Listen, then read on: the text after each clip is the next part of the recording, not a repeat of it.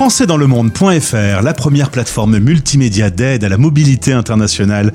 Bienvenue sur notre podcast. Je vous emmène au bout du monde et nous allons passer 10 minutes avec euh, Stéphane Cuisinier des Alliances françaises.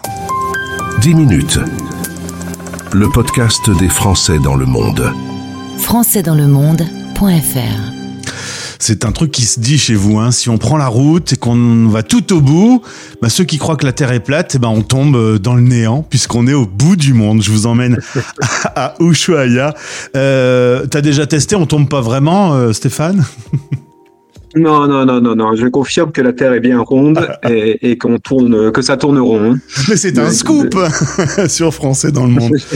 Euh, content de faire ta connaissance. Nous débutons un partenariat avec les Alliances françaises. On va se promener dans le monde et pour commencer, donc, on va dans la plus australe des villes du monde. On va raconter ton parcours avant de se poser à Ushuaia. Toi, tu es originaire de la région parisienne, des études à l'université Paris 8. Ensuite, tu pars à Grenoble et il y a le service civil qui va, à mon avis, je crois, changer ta vie. Tu pars un an en Amérique latine en 1997. C'était il y a 26 ans. Il y a eu un petit coup de cœur.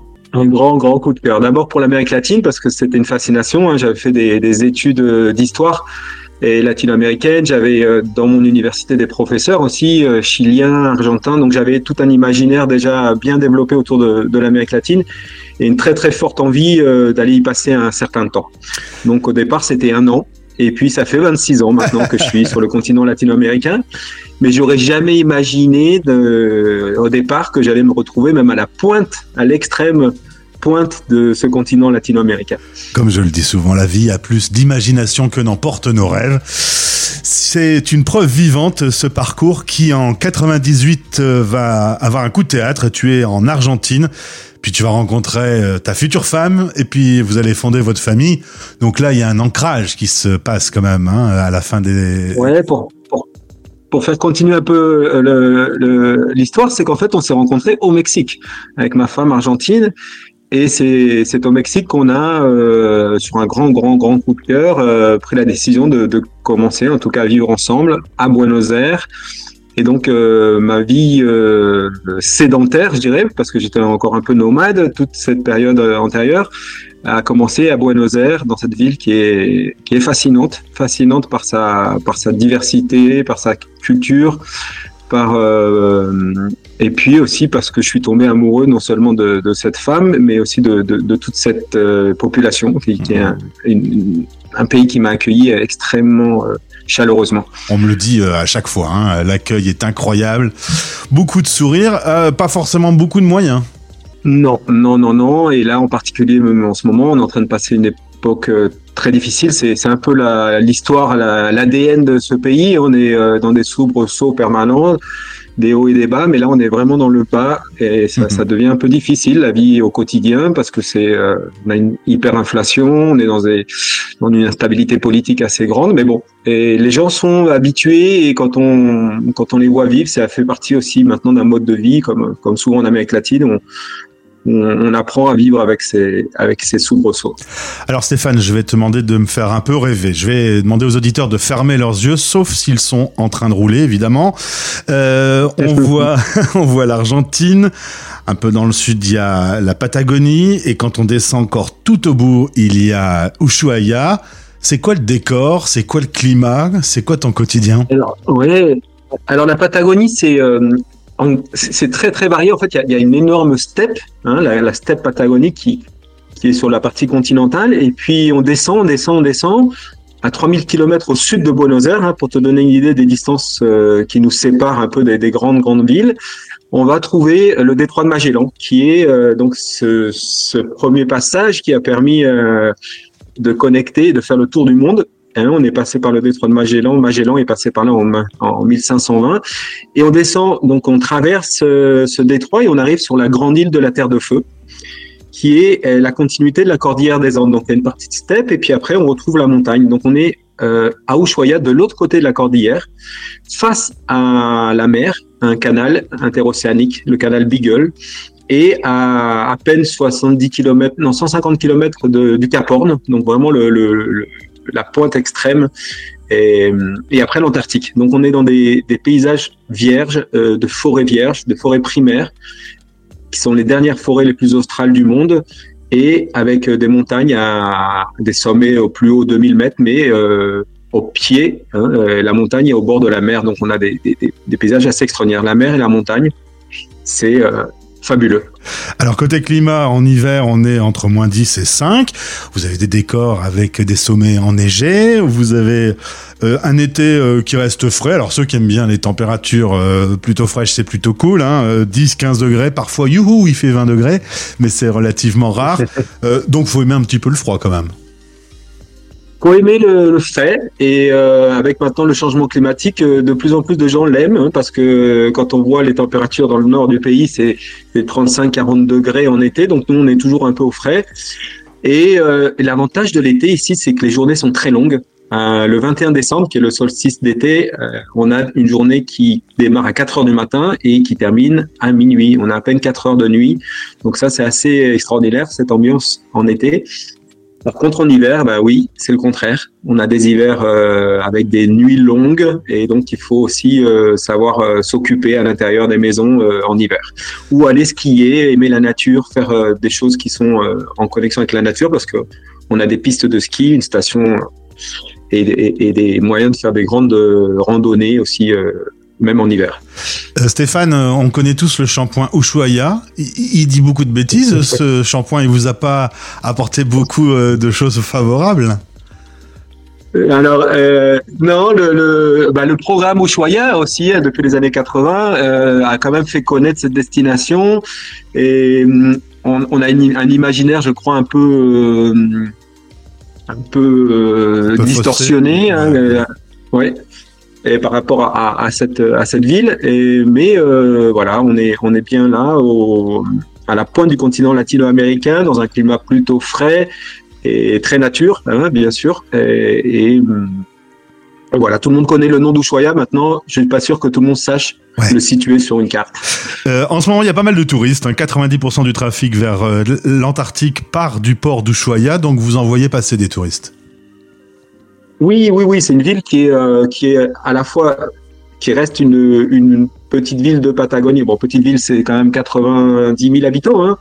donc ça reste une ville moyenne, on va dire, mais qui est intéressante parce que c'est vrai qu'il y a un, flux touristique euh, incroyable aussi bien les gens qui, qui, arrivent par les bateaux de croisière ou euh, qui, qui partent du port de Choya pour aller connaître l'Antarctique.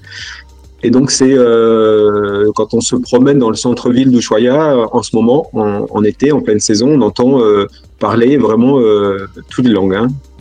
Alors maintenant, on va parler boulot. Stéphane, tu es directeur de l'Alliance française Ushuaia, qui travaille depuis quatre ans sur un super objectif. C'est vraiment, à mon avis, à vivre au quotidien une aventure passionnante. Vous travaillez sur la construction d'un bâtiment éco-responsable. Tu m'as dit c'est un projet fou et difficile. Tu regrettes jamais de t'être lancé? Non, il y a des moments euh, on doute quand même parce que c'est un, long chemin, hein, c'est un parcours de combattant. Mais euh, voilà, après dès, qu'il y a des choses qui se confirment, euh, un énorme soutien de, depuis la Fondation Alliance Française, depuis le réseau, ça c'est heureusement hein, parce que sinon on s'en tirait bien seul et un peu comme comme oui, un peu isolé, hein, parce que on est quand même un peu loin de, de, de, tout ce qui se passe, mais on reçoit énormément de, de soutien. On a euh, soutien euh, et, d'encouragement, puisque c'est quand même un projet qui a du sens, hein, je crois, qui, qui, qui résonne euh, pour tout le monde. On est parti sur un bâtiment donc qui vise à l'autosuffisance énergétique. Donc c'est très innovant. Il y a, il y, a, il y a rien de comparable dans la région. On aimerait que, on aimerait que ça devienne un, exemple, un modèle pour que d'autres euh, institutions et même de particuliers s'inspirent de, de, ce type de, de bâtiment à énergie solaire passive. Donc on est parti là-dedans sans avoir les fonds. Un peu fou, c'était ça, et avec euh, quelques sponsors quand même, quelques quelques mécènes, mais, euh, mais sans avoir euh, la, la, sécurité euh, du financement dans sa, dans sa totalité. Et maintenant, on en est arrivé quand même à 50% du financement et on continue à chercher des, des, des généreux donateurs, des, des, parrains, des gens qui pourraient nous mettre en contact avec, avec des, fondations ou des, entreprises qui seraient intéressées pour, bah pour faire valoir cette, cette image hein, quand même assez iconique de, de, de, de l'Alliance française la plus australe du monde, qui fait vivre la francophonie euh, à la pointe du continent latino-américain et qui a des objectifs aussi d'éco-responsabilité très très engagés. Alors depuis quatre ans, il y a eu du boulot. Aujourd'hui, euh, la dalle est construite, la structure est en place. Bon, il manque encore euh, euh, les finitions évidemment, il manque encore beaucoup de travail, mais l'idée c'est que ça devienne un véritable lieu de vie, un lieu de rencontre. On, on, va parler innovation. Il y aura du potager urbain, des éco-gestes un lieu où la transition énergétique sera concrète. C'est un projet fou, mais euh, ça avance. Oui, oui, oui. Puis je crois qu'on est, euh, on est porté par cette énergie justement d'être dans une démarche euh, sincère et juste. C'est-à-dire qu'on est vraiment, euh, ça prendra le temps que ça prendra. Hein. on est, on est, on est, on est conscient que la conjoncture n'est pas nécessairement favorable, mais euh, voilà, comme euh, comme je te disais par rapport aux Argentins, cette résilience et cette persévérance, c'est quelque chose qui nous caractérise. Et quand on habite en, en terre de feu, au bout du monde, dans un climat où même là, tu vois, j'ai un potager moi chez moi et, ça, a du mal à pousser, mais ça pousse il faut y mettre vraiment tout ce que, toute l'énergie nécessaire et, on, voit à force que on prend racine et que et que ça a du sens. Donc euh, voilà, ça, ça, ça va ça va le faire. Alors en tout cas, euh, si vous trouvez que cette idée est fabuleuse et si vous voulez euh, ben, participer, une recherche de fonds est active actuellement pour que le projet puisse aboutir. Tu espères pouvoir avoir ton bureau dans ce bâtiment quand? Écoute, nous, on s'est fixé l'objectif de 2025, hein, 2025 comme euh, comme idée de, de, pouvoir inaugurer le, bâtiment. Hein. on a eu euh, en septembre dernier la, visite de Romain Nadal, euh, l'ambassadeur de France en Argentine, qui lui-même aussi a été enthousiasmé par ce projet. Il nous a promis qu'il allait faire tout son possible aussi que pour que cette cette, date, cette date soit respectée. donc on a on a vraiment euh, besoin encore hein, euh, quand même d'un montant assez considérable. Hein, on parle de 100 000 euros.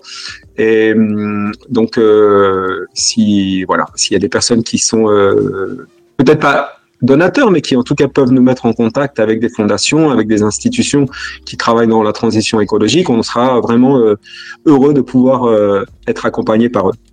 Ben Stéphane, on entend en tout cas la passion pour ce projet, la passion pour ce pays.